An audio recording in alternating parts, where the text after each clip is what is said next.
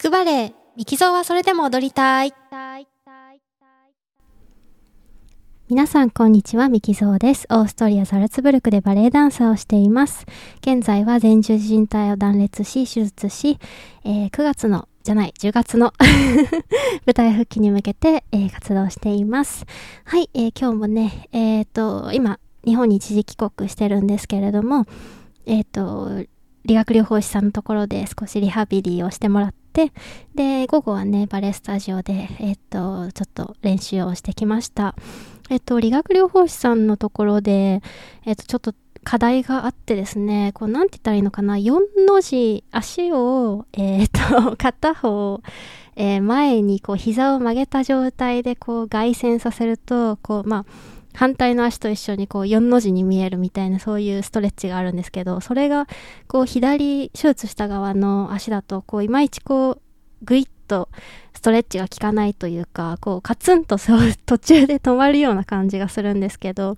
あのそれがなんかなかなかあの改善しないね改善したいねっていう風にあの言われてですねこれはあの膝の靭帯の問題でこうあまり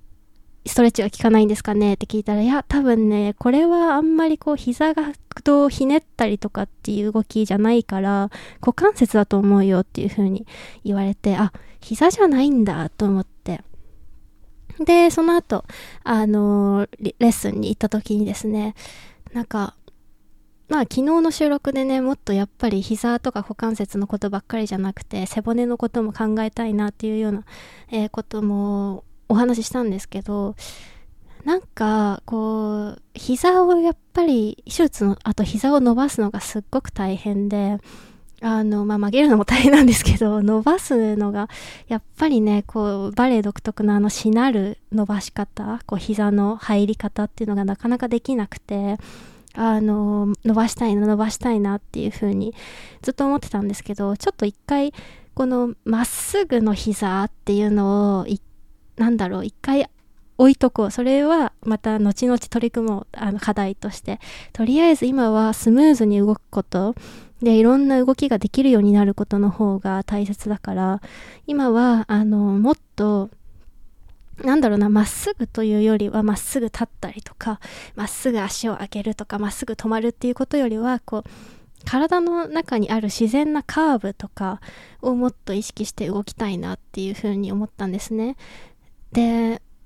あ、でもそれって自然なことだと思ったんです。動きながら。なんか体の中の部位で、なんかそう定規みたいにまっすぐな部分って人間多分ないじゃないですか。あるのかな？でもやっぱりこうやって自分の腕を眺めても、こう、肌の表面ってこうカーブしてるし、骨もきっとカーブしてるし、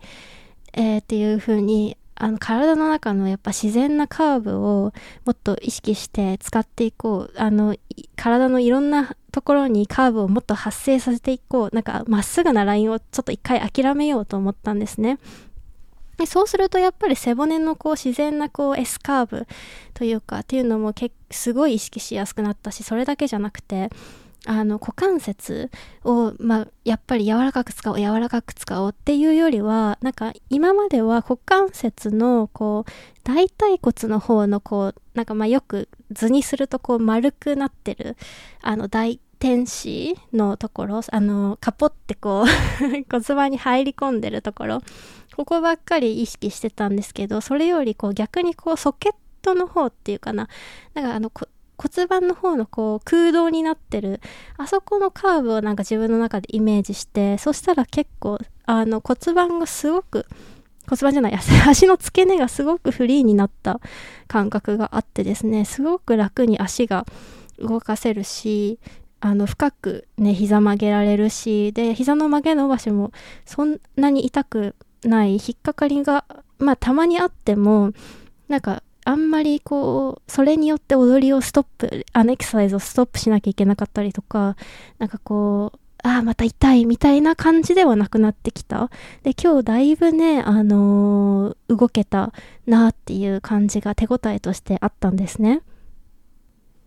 で、今までは痛くてできなかったような動きも今日初めてできるようになったりだとか、あの、トーシューズで踊るのもすっごく、あのね、もちろんまだ前みたいにしっかり立てるっていう感じではないんですけど、すっごく楽になったし、で、何よりその、なんかカーブとか体の中のカーブとかスパイラルとかっていうのを意識し想像しながら踊るっていうのがすごく楽しくてで今日はレッスン終わった後にすごくなんかね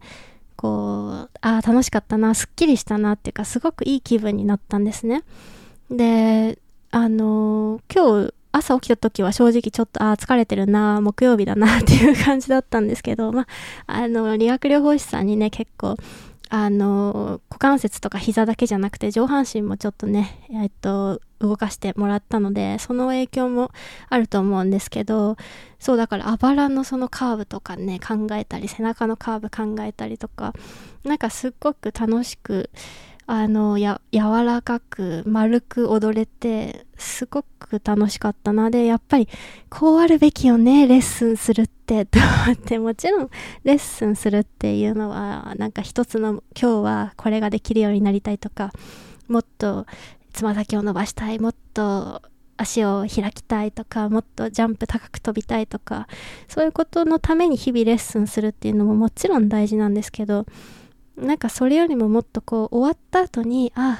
あの気持ちいいなっていうかなんか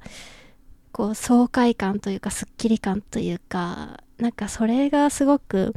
やっぱり日々やっていく中で忘れがちではあるのであレッスンってこうあるべきだよねっていうふうに 思ってなんか復帰したらねなんかあこれしなきゃあれしなきゃあやりたいこうやりたいっていうことよりは